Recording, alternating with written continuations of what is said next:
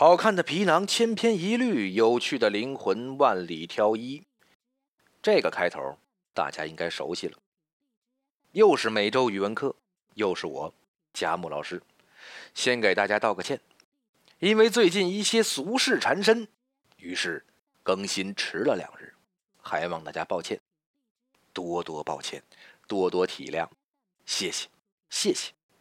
那么现在就让我们进入今天的每周语文课。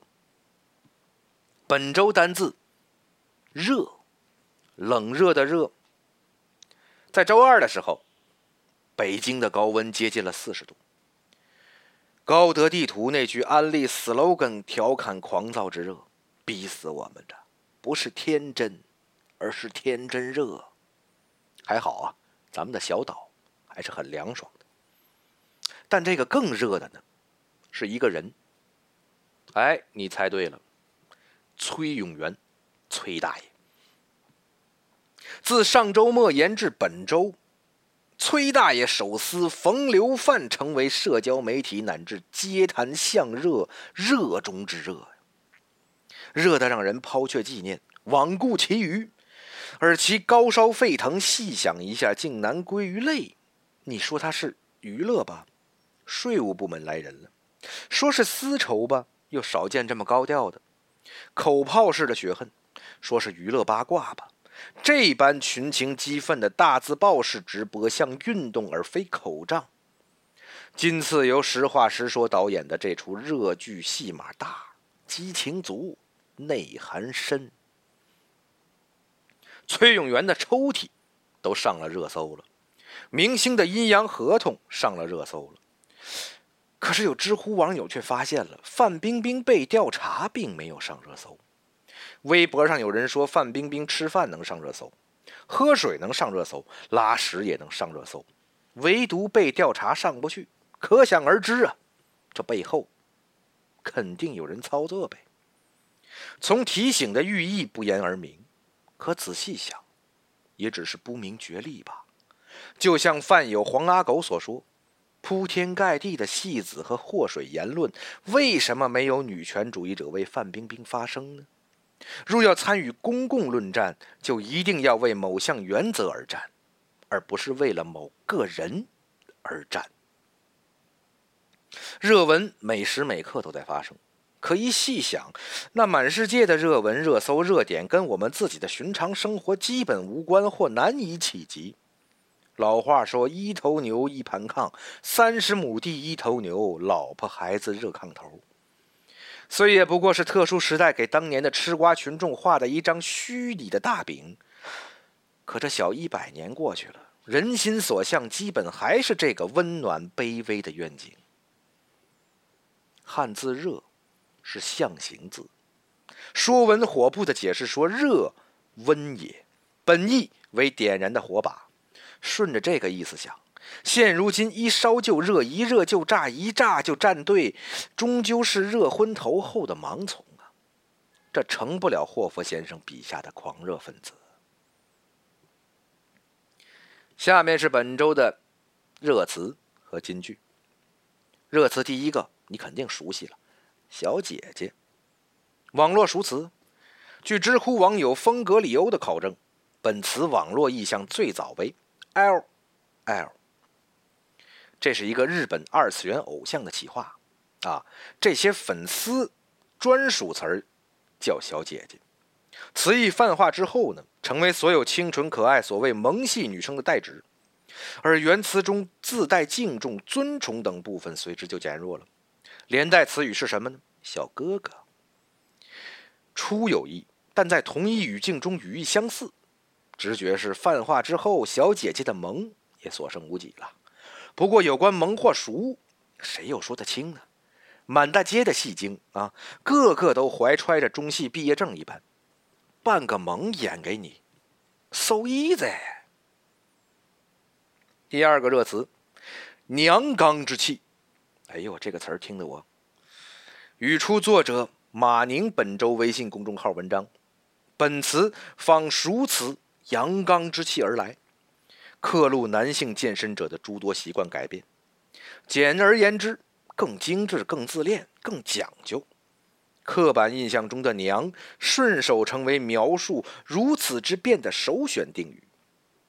文中马先生回应质疑说：“我认为这不是自恋，啊，而是对中年油腻的一种反抗。男人活得精致些，有错吗？”这回应不够硬气。可就词语创新而言，从阳刚之气之中挑剔个娘刚之气来，其实蛮好的。谁说男性只能阳刚不能娘刚的，对吧？没人规定。下面进入本周金句。第一个句子。有点像邓丽君加入了二炮文工团，哎，这句话怎么来的？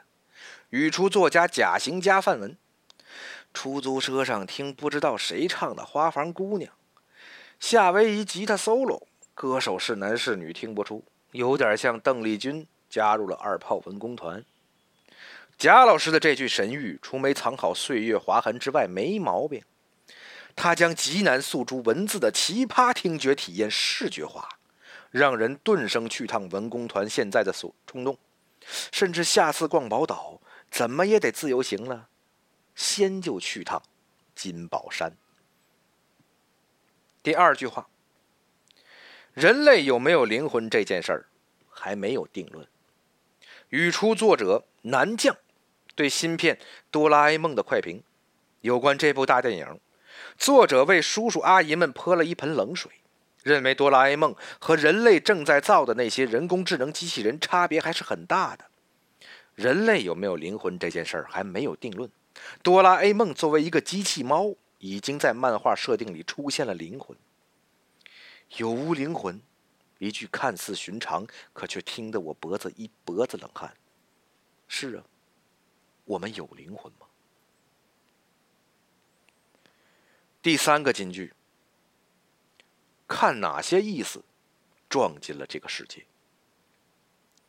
来自上海书评本周版，语出作家保罗·哈丁回答有关写作一事。保罗·哈丁认为，写作不是建筑工程。我的意思是，我不太在乎效率，是低效率的写作，即兴创作，发现、划掉、探寻、寻得、寻不得、自我怀疑、再度探索、揭开、展现。我喜欢的是，把语言解放到纸面上，看哪些意思撞进了这个世界。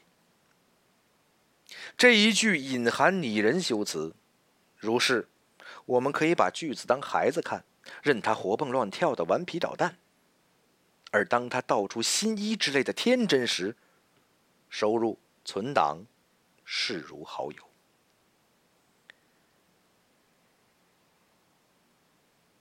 最后一个金句，需要弯腰视权贵的时候，就选哈巴狗风格。语出范友 A X C O。我觉得呀，语音转文字并不牛逼。什么时候语音能转成和我发音一样的语音，那才厉害呢。如果能像 K T V 一样选风格，那就更好了。比如，我只是面无表情的输入一句“我想你了”，然后撩小哥哥小姐姐的时候选嗲甜风格。肯定能帮到一大批单身狗。需要弯腰视权贵的时候，就选哈巴狗风格。耿直脸社交再也没有障碍了。这个带有科幻色彩的句段，嬉笑怒骂，又皮又傲娇，光是想想，都带着一股酸爽。语文课的最后，让我们再用一段崔大爷的话结束吧。当然，这是崔永元转丰子恺的话。但现在看看，非常有意思。有些动物主要是皮值钱，譬如狐狸；有些动物呢，主要是肉值钱，譬如牛；有些动物主要是骨头值钱，譬如人。